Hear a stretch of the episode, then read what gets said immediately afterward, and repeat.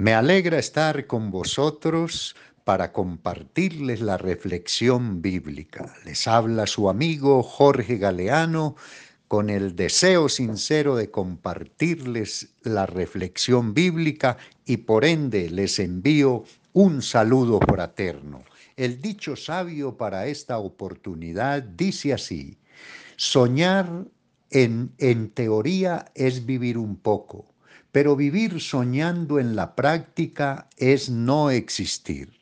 Es bueno que soñemos, es bueno que anhelemos, que deseemos. Seguramente son deseos, sueños que vienen de Dios y que tienen como fin, como propósito bendecir nuestras vidas, pero también debemos darnos a la tarea de hacer una realidad esos sueños sabiendo que contamos con la ayuda del Señor.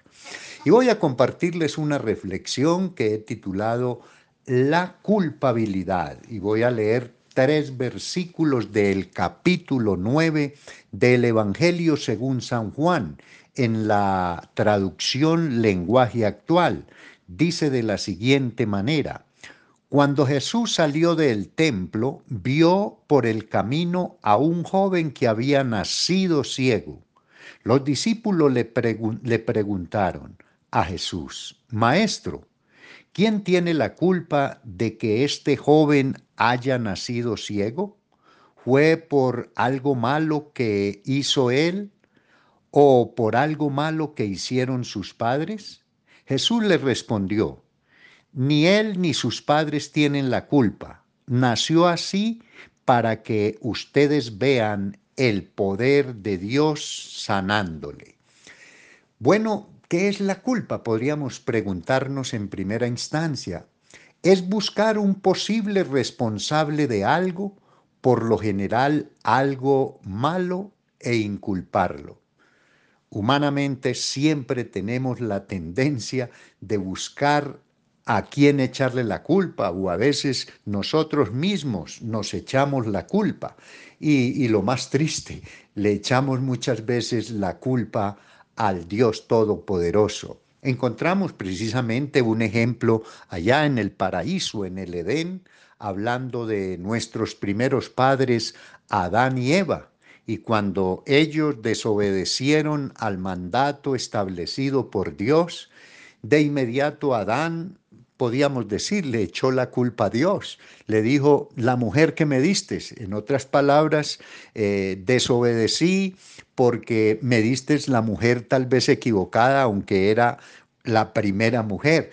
Y también Eva, ¿qué hizo? No, la serpiente, la serpiente, hablando del demonio, hablando de Satanás. Entonces siempre estamos buscando culpables.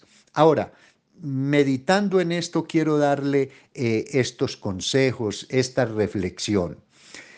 Primero, me inculpo porque no me perdono.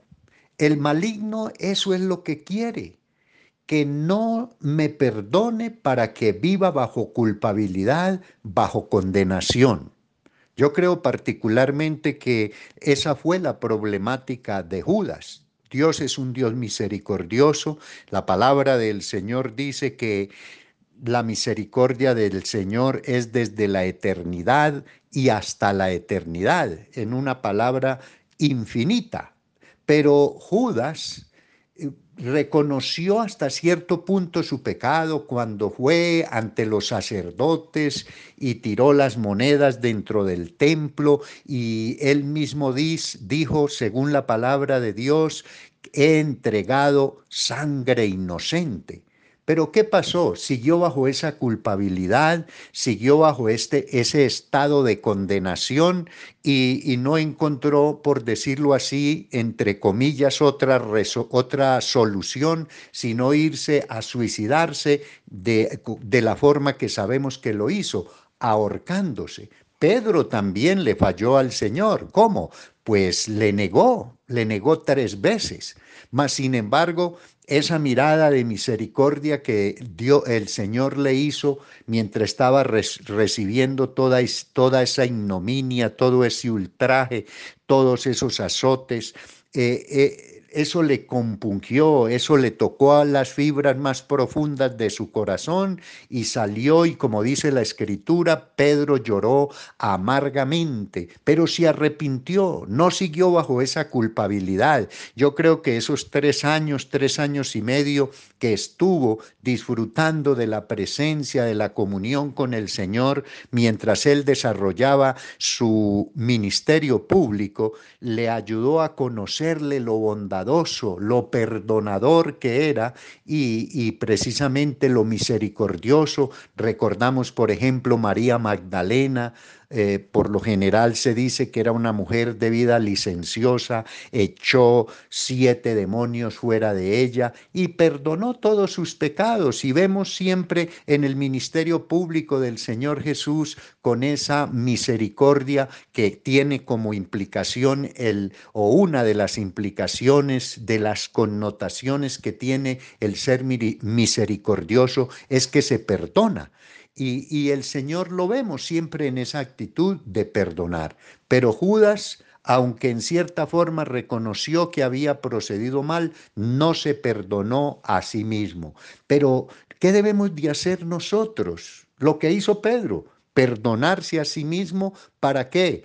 Para no estar bajo esa culpabilidad. Perdonémonos que con el Señor siempre hay segundas oportunidades.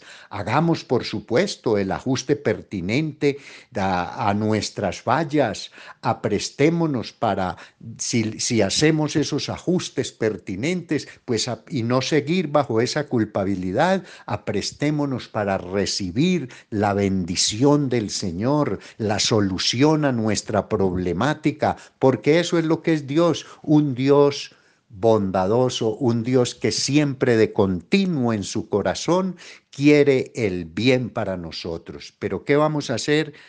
Singularmente, individualmente, cuando quiera siempre estar bajo esa culpabilidad, bajo esa condenación, renunciar a ello sabiendo que la misericordia de Dios me alcanza y que siempre Él en su corazón quiere es proporcionarme el bien. Y ahora, en segundo lugar, no culpar a otros. ¿Qué vemos en el pasaje que leímos en, San Juan capítulo 9, versículo 3? Permítame leerle. Los discípulos le preguntaron a Jesús, Maestro, ¿quién tiene la culpa? Buscando un culpable. Y mire, fueron tan osados que el ciego que nació ciego no había hecho ni bien ni mal, de inmediato le preguntaron al Señor Jesús, para que éste hubiese nacido ciego, fue que este joven hizo algo malo. Y, y, vuelvo y subrayo, ni siquiera había nacido o fueron sus padres, también le preguntaron. Tenemos esa tendencia de que de siempre buscar culpables. Pero qué lindo el espíritu que dominaba al Señor, por supuesto el Espíritu Santo, que era el que regía, controlaba toda su vida, porque Así fue toda la vida del Señor mientras estuvo en este globo terráqueo. Él tenía un espíritu diferente. En vez de estar buscando a quién echarle la culpa, ¿sabe qué? En el versículo 6 de ese capítulo 9 de San Juan dice la escritura, enseguida Jesús escupió en el suelo, hizo un poco de lodo con la saliva y se lo puso al joven en los ojos. Entonces le dijo, ve a la piscina de Siloé y lávate los ojos. El ciego fue y se lavó y cuando regresó ya podía ver. En otras palabras, había recobrado la vista. ¿Qué vemos en el caso particular del Señor Jesucristo? Que en vez de inculpar, aprovechó esa oportunidad ¿Para qué? Para manifestar la gloria de Dios, para manifestar el poder sanador del Señor y de esa forma no inculpar, no ser parte del problema, sino de la solución.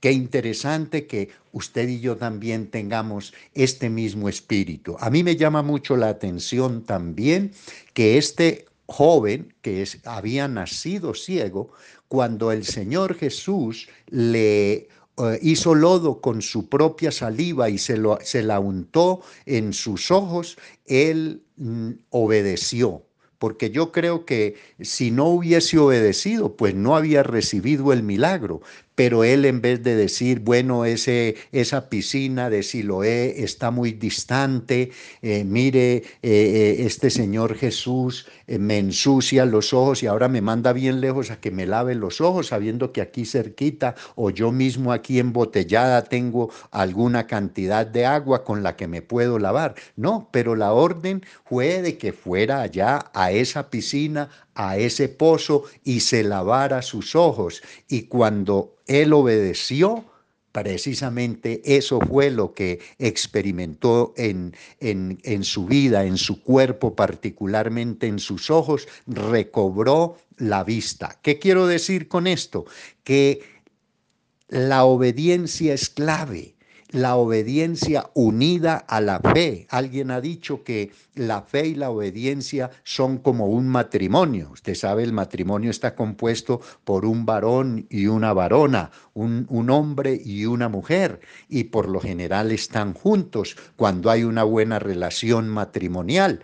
Y así es la fe con la obediencia. Este hombre le creyó esas palabras al Señor, fue a Siloé, a esa piscina de Siloé, allí se lavó y recobró completamente la vista. Yo creo que como conclusión puede decirle, ni se culpe, sino perdónese, ni culpe a otros, sino que haga como hizo el Señor Jesús, sea la solución o como mínimo parte de ella. Oremos. Padre, gracias por poder invocar tu precioso nombre y recibir el ejemplo que nos das en este pasaje del Evangelio de San Juan, de no inculpar, sino de solucionar, dejar que el poder de Dios se manifieste para que otros sean bendecidos.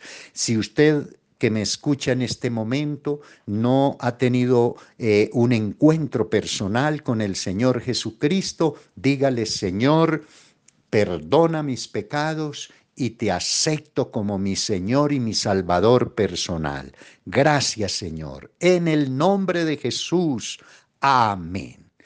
Agradezco mucho el que usted me haya escuchado esta reflexión y estoy confiando de que sea de gran bendición para usted y para los suyos. Termino diciéndole que la paz del Señor sea con usted ahora y siempre. Bendiciones mil